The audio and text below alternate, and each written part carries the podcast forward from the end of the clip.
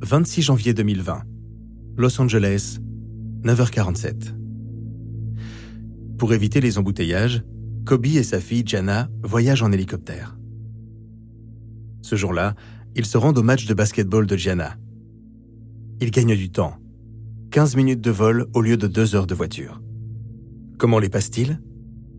Sans doute Kobe pense-t-il au match de sa fille. Une dernière conversation avec cette jolie brune de 13 ans, aux grands yeux marrons.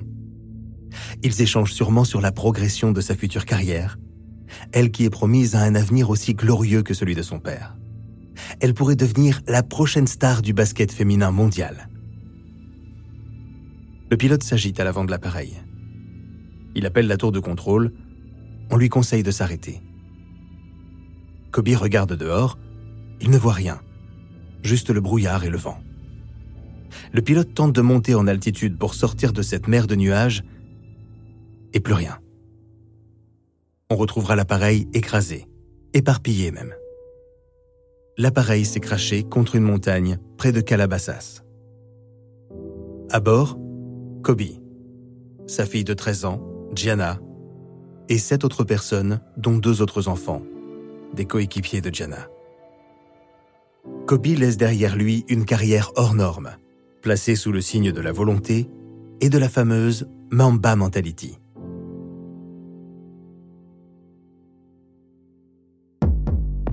Podcast Story. Son premier prénom, Kobe, est une référence au bœuf de Kobe, le fameux bœuf japonais. La meilleure viande du monde.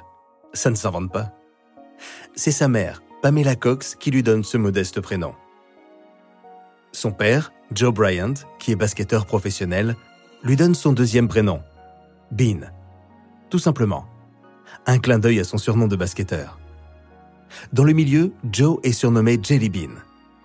Les Bryant vivent à Philadelphie, en Pennsylvanie. Kobe Bean voit le jour le 23 août 1978. Évidemment, son père lui passe le virus. Dès ses premiers pas, Kobe joue au basket avec papa. Quand Kobe a 6 ans, son père est contacté par la Ligue de basket italienne qui le recrute. Il accepte.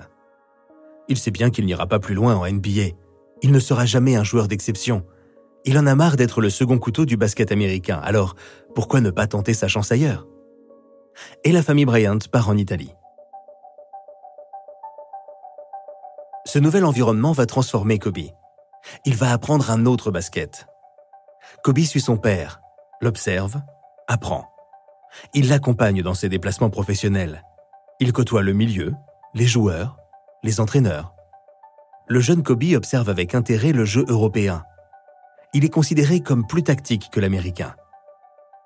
Kobe est doué. Il montre des qualités de basketteur hors du commun. Arrogant ou juste très sûr de lui, il se mesure même à certains équipiers de son père. La légende du jeune Mamba naît à ce moment-là. Il n'a que 12 ans, il est encore frêle et petit, mais il joue contre des adultes qui font plus de 2 mètres, des professionnels prêts à le remettre en place. Il ne rigole pas longtemps lorsqu'ils se rendent compte du niveau du gamin. Son père en est certain, son fils a du talent. Il va devenir une star de la Grande Ligue. Mais il sait que le talent ne suffit pas. Il donne des conseils à Kobe, lui fait regarder beaucoup de vidéos, notamment celles de ses propres matchs. Il ne lui montre pas comment jouer au basketball, mais comment devenir le meilleur. Une revanche pour le père qui n'a jamais réussi à s'imposer aux États-Unis. Mais pour devenir professionnel et atteindre la meilleure ligue du monde, la NBA, Bryant doit revenir aux États-Unis. Kobe a 14 ans lorsqu'il retourne à Philadelphie pour ses années lycée. Il va à Lower Merion High où il intègre l'équipe de basket. Kobe vit presque comme un lycéen normal. Il étudie correctement, vit ses premières relations amoureuses et danse sur Michael Jackson le samedi soir.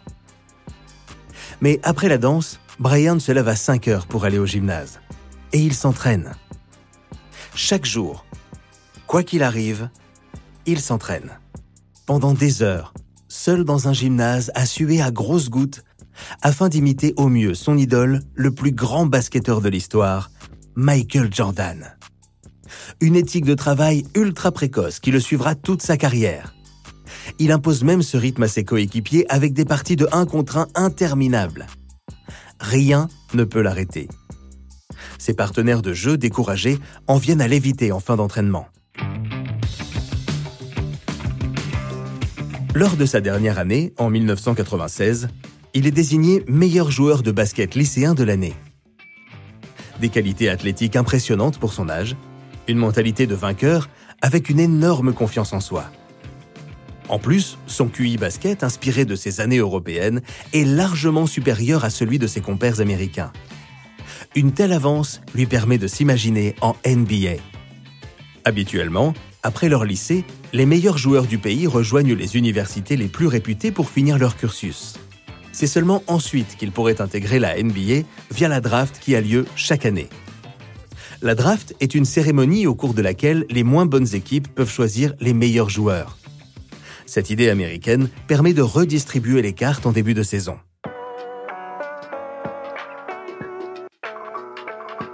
Mais pour Bryant, pas question d'attendre. Il n'ira pas en fac, trop long. Il veut jouer au basket en NBA maintenant. Il s'inscrit directement à la draft. Il a 17 ans. Dans l'histoire du basket américain, il est le deuxième à sauter le passage universitaire.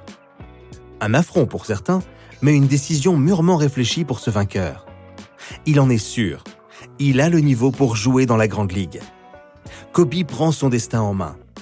Il rencontre les dirigeants de la célèbre équipe des Lakers de Los Angeles. L'ado est déterminé. Il veut rejoindre la franchise. Il tient un discours tellement motivant et enflammé qu'il convainc Jerry West, le patron de l'équipe. survient le soir du 26 juin 1996, pour la 50e draft. Les plus grands espoirs sont là. Kobe Bryant, assis aux côtés d'autres jeunes talents, attend son tour. Il porte un costume noir, trop large, mal taillé, typique des années 90, une chemise blanche et une cravate bleue mal nouée.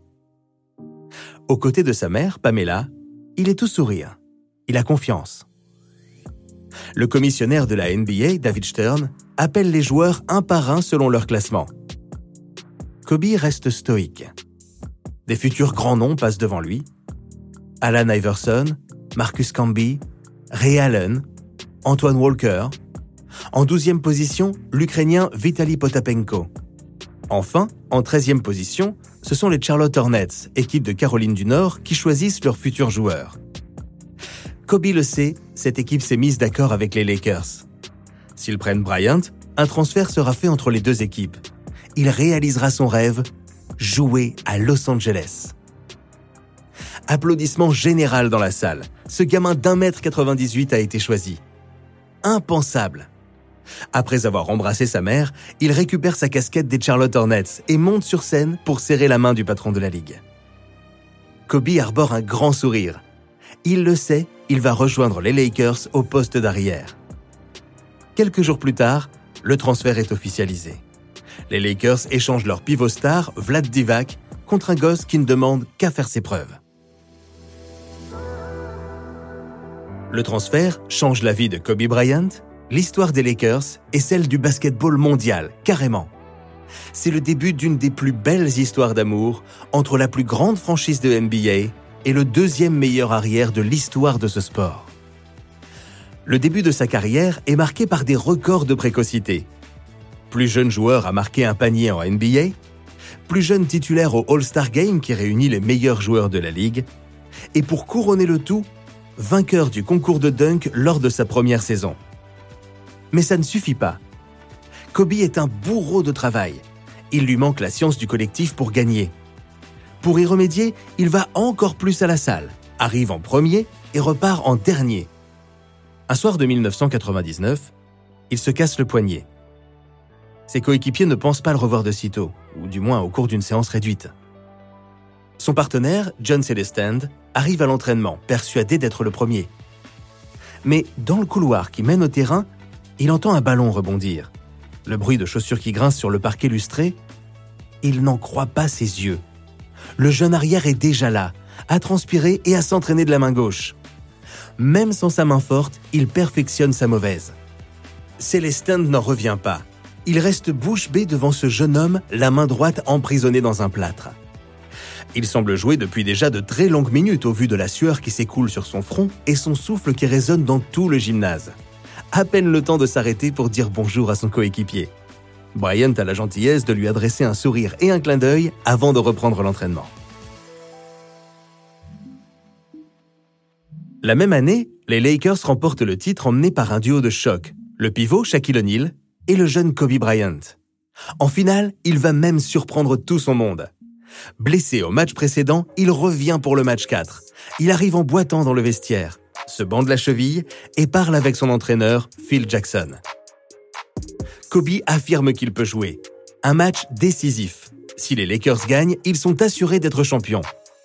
Son coach le laisse revenir sur le parquet. Bryant marque 28 points, dont 8 en prolongation. Il gagne le match. 1999 est une année faste pour le champion. Il rencontre sa future femme, Vanessa. Kobe a d'autres passions que le basket. Très inspiré de la culture street des années 90, il se met au rap. Il sort un album dont un titre modestement appelé Kobe en 2000. Le plus important, ce n'est pas la qualité de ce single, mais l'histoire d'amour qui en découle. Durant le tournage du clip, il flash sur une des figurantes. La jeune fille se prénomme Vanessa. Elle a des origines latines et est âgée de 17 ans. Le coup de foudre est immédiat. Pour leur premier rendez-vous, la star du basket américain emmène Vanessa à Disneyland. Ces deux-là ne se quittent plus. Ils se marient quelques mois plus tard, en avril 2001. Pour les parents du Mamba, ce mariage est prématuré. Les époux sont jeunes et immatures. Pamela et Joe désapprouvent cette union. Ils n'assistent pas au mariage. Kobe s'en moque. Du moins, c'est ce qu'il dit. Il a maintenant une nouvelle vie à assumer. En plus d'être basketteur, il devient un mari et très vite un père de famille. Comme pour sa carrière, tout va très vite sur le plan personnel. Kobe et Vanessa emménagent dans un palace à Newport Beach qui leur a coûté 4 millions de dollars. En janvier 2003, naît leur première fille, Natalia Diamante. Côté sportif, tout roule pour Kobe Bryant. Il gagne les championnats de NBA en 2000, 2001 et 2002. Trois titres d'affilée. Un exploit qui n'a pas été réalisé depuis un certain Michael Jordan. Kobe Bryant semble intouchable. Mais des frictions apparaissent. Son coéquipier, le Shaq, est réputé pour être une bête sur les parquets, mais aussi en dehors. Son hygiène de vie, il l'oublie pour mieux profiter des plaisirs du quotidien. Un tempérament que ne supporte pas Kobe. Lui travaille d'arrache-pied matin et soir. Les deux s'embrouillent sur le terrain et dans les vestiaires. Après une défaite en 2004 durant la finale, les dirigeants des Lakers doivent prendre des mesures drastiques.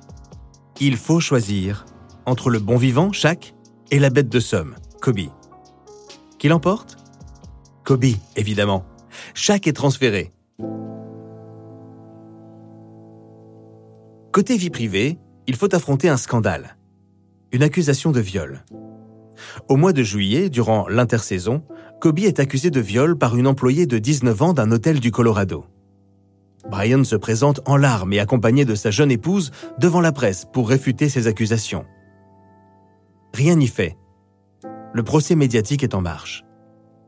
La presse se concentre plus sur ses déboires judiciaires que sur ses performances d'athlète. Ce procès met en péril le couple Bryant.